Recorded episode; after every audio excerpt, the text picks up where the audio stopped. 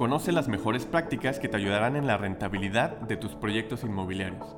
Esto es Bitácora 23, un podcast de Axioma en donde emprendedores, inversionistas y desarrolladores conversaremos sobre la importancia de una adecuada gestión de proyectos. Aprender de las experiencias diarias es lo que nos hará trascender. Hola a todos, bienvenidos nuevamente a otro episodio más de Bitácora 23. Mi nombre es Silvia Leal, soy gerente de la PMO de Axioma Proyectos y en esta ocasión nos acompaña María San Miguel, eh, coordinadora de la PMO. Bienvenida María. Muchas gracias Silvia, muchas gracias y bienvenidos a, todos a este episodio. Estoy muy contenta de que me hayan invitado a participar y muy contenta de, de estar de regreso en Axioma después de un par de años de ausencia. Por esta ocasión les vamos a hablar y les vamos a explicar la matriz de toma de decisiones, eh, la falta de tomar las mismas, las consecuencias de, tomar estas decisiones o tomarlas a tiempo. ¿Nos podrías comentar algo al respecto, María? Sí, Silvia. A mí me pareció muy, muy interesante que justamente nos haya tocado este tema, porque en particular todos los temas que tienen que ver con soft, soft skills a mí me parecen muy interesantes. Eh, al final de cuentas, nosotros como gerencia eh, nos contratan para tomar decisiones y para llevar a nuestro cliente a tomarlas. Eh, al final, los proyectos están hechos de decisiones y tenemos que asegurarnos de que se tomen a tiempo para evitar sobrecostos, para evitar retrasos. Entonces, tenemos esta herramienta que ahorita vamos a platicar un poco más que nos ayuda a definir, dependiendo del tipo de proyecto, el tipo de organización, el tipo de cliente, eh, porque no es lo mismo tener un, un, cliente con dos o tres involucrados que tener toda una organización como una empresa donde hay muchos involucrados. Entonces es muy importante tenerla definida. Ok, sí, lo que hablas es, es muy importante, lo que comentas. No es lo mismo realizar esta herramienta para un proyecto que, que tengan pocos involucrados clave a otros que tengan más, más involucrados. En la mayoría de, de los retrasos que tenemos en los proyectos, como lo mencionas, es por no tomar las decisiones a tiempo o no saber quién las toma. A veces, si no tenemos bien claro el equipo del proyecto del campo, si no sabemos quién va a tomar la decisión, perdemos mucho tiempo en buscar que, quién nos da esa autorización y a veces el no definir desde el inicio del proyecto, desde la etapa de, prediseño o la etapa de, diseño ingeniería, si no se toma o se realiza esta herramienta para poder saber quién sí toma las decisiones, nos afecta mucho en el tiempo. Sí, de hecho, eh, nosotros, esta herramienta es una de las primeras que hacemos muchas veces la estamos haciendo en el mismo momento que estamos haciendo el kickoff, donde vemos que está el mismo cliente, porque ahí tenemos que encarar y decir, bueno, a ver, eh, tu cliente vas a tomar la decisión de, eh, vas a autorizar el presupuesto base. Y saber qué persona, no empresa, también es algo súper importante. No podemos delegar a empresas por decir, eh, el cliente autoriza, no, es qué figura es la que va a autorizar, no sé, Juan Sertuche, por decir un nombre. Ponerle nombre y apellido. Nombre y apellido porque si no, lo, si no lo hacemos así, se puede perder en la ambigüedad y esta ambigüedad después no la podemos solucionar. Otra cosa que también creo que es muy, muy importante es que, que también a lo mejor se, se, se complementa un poco, es que todas nuestras reuniones, juntas, eh, en cualquier momento que estemos teniendo una, una sesión para tomar una decisión, tengamos en cuenta eso, ¿no? Porque muchas veces nosotros como gerencia, a veces no damos las herramientas necesarias para que el cliente tome la decisión. Al final, muchas veces podemos perdernos en, en una junta y, y, dejamos esas decisiones para ambiguas o para la próxima o no le ponemos, no hacemos énfasis en la toma de la decisión. Entonces, todas nuestras reuniones tienen que terminar con acuerdos y la mayoría de los acuerdos están encaminados a tomar una decisión. Si nosotros no provocamos esto, porque tenemos clientes de todo tipo, ¿no? Unos que sí les es muy fácil tomar decisiones, pero también tenemos clientes que, que necesitan mucho de nuestro apoyo y mucha certeza para poderlas tomar.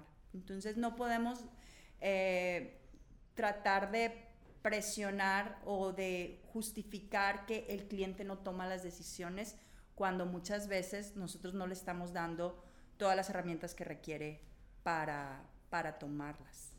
Como comentas, eh, creo que esto desde el inicio del proyecto, desde el, eh, desde el kickoff, como lo mencionabas hace ratito, es importante dejar bien definido esto.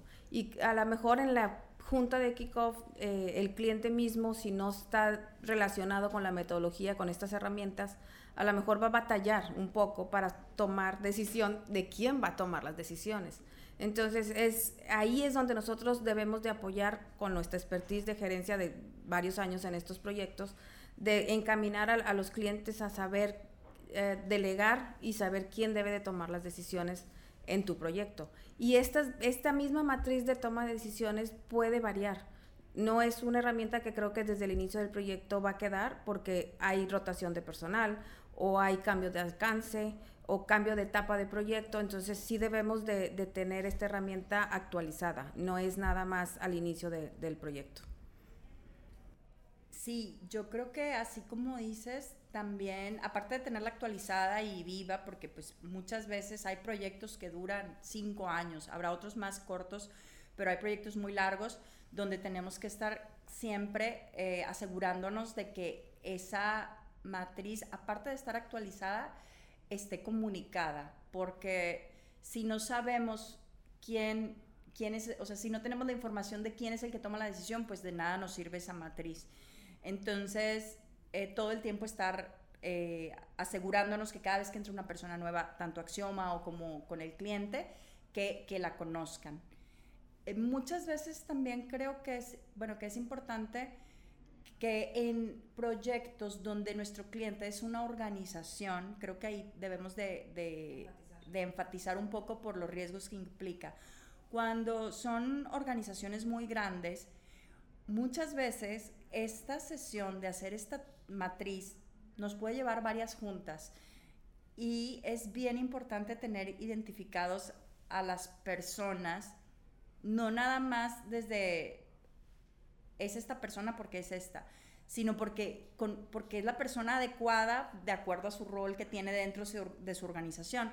Entonces, ¿cómo crees tú, Silvia, que podemos hacer eh, estas sesiones en este tipo de empresas donde hay clientes, donde hay muchos involucrados clave, como, no sé, eh, puede ser Coppel, por ejemplo, puede ser un ejemplo, eh, el TEC de Monterrey, donde hay muchas personas involucrados, organizaciones que, que, son grandes y que, y y que hay muchos involucrados que les tenemos que explicar todo esto, por qué es importante esto. Todos los procesos, sí.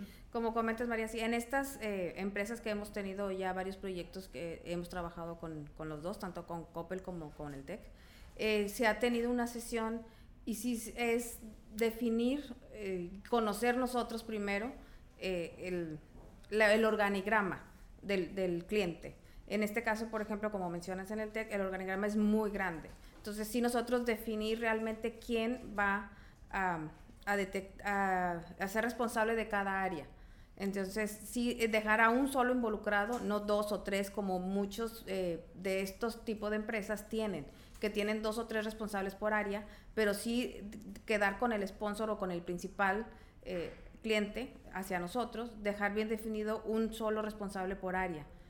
Eh, y sí se hacen un poco extensos estos esta matriz de toma de decisiones de acuerdo al organigrama, pero si está bien definido y en, el, en la misma toma de decisiones es importante, eh, también quería comentar, poner eh, correo, teléfono y hasta una foto creo que nos ayuda para poder definir cuando sobre todo son muy grandes estas, estas matrices. También quería comentar que el seguimiento y el logro de estas tomas de decisiones eh, depende de mucho que sí le demos el, seguimiento nosotros como gerencia.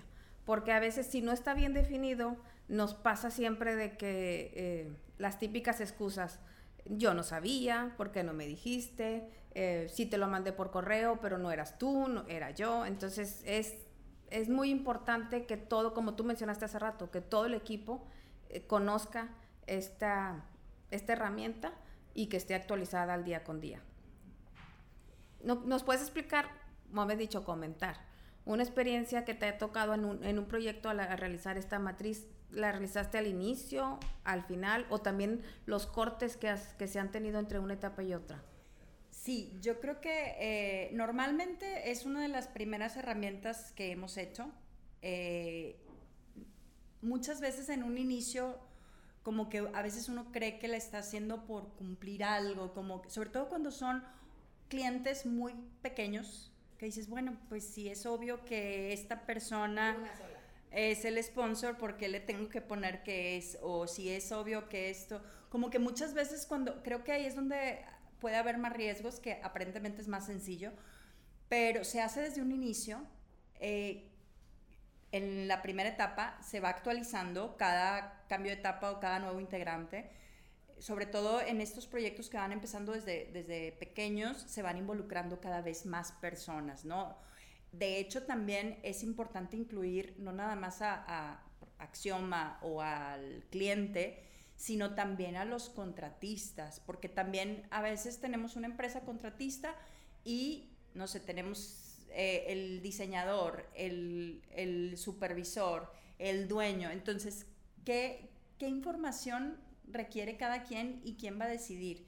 Entonces, es importante irla actualizando conforme van eh, llegando los nuevos involucrados y, y tenerla siempre, siempre, bueno, siempre al día. Y otra, otra parte que creo que es importante eh, retomar es estar conscientes, y eso me regreso un poco al, inicio, estar conscientes de que todo el proyecto son decisiones. Entonces, entre más eh, busquemos siempre que tomar estas decisiones, vamos a ser mucho más eficientes en las juntas, en, en las reuniones, en en todo. Y muchas veces nuestras habilidades como parte de un proyecto eh, no son las adecuadas para lograr estas decisiones. Entonces también es importante identificar eh, cuando no tenemos estas habilidades, apegarnos a la, a la matriz, ¿no? o a lo mejor también a qué necesito solucionar para esta junta, qué, qué, qué requiero. Requiero una autorización de un presupuesto, requiero una asignación, requiero apegarnos a dónde, qué nos está parando el flujo del proyecto. Como lo comentas, María, creo que todas las herramientas que manejamos no son individuales. Todas dependen o son consecuencia de otras herramientas. Por ejemplo, ahorita que comentabas, esta matriz de toma de decisiones creo que va muy ligada con el organigrama. Y el resultado de esta herramienta va muy ligada a todas las demás eh, herramientas y soluciones del proyecto.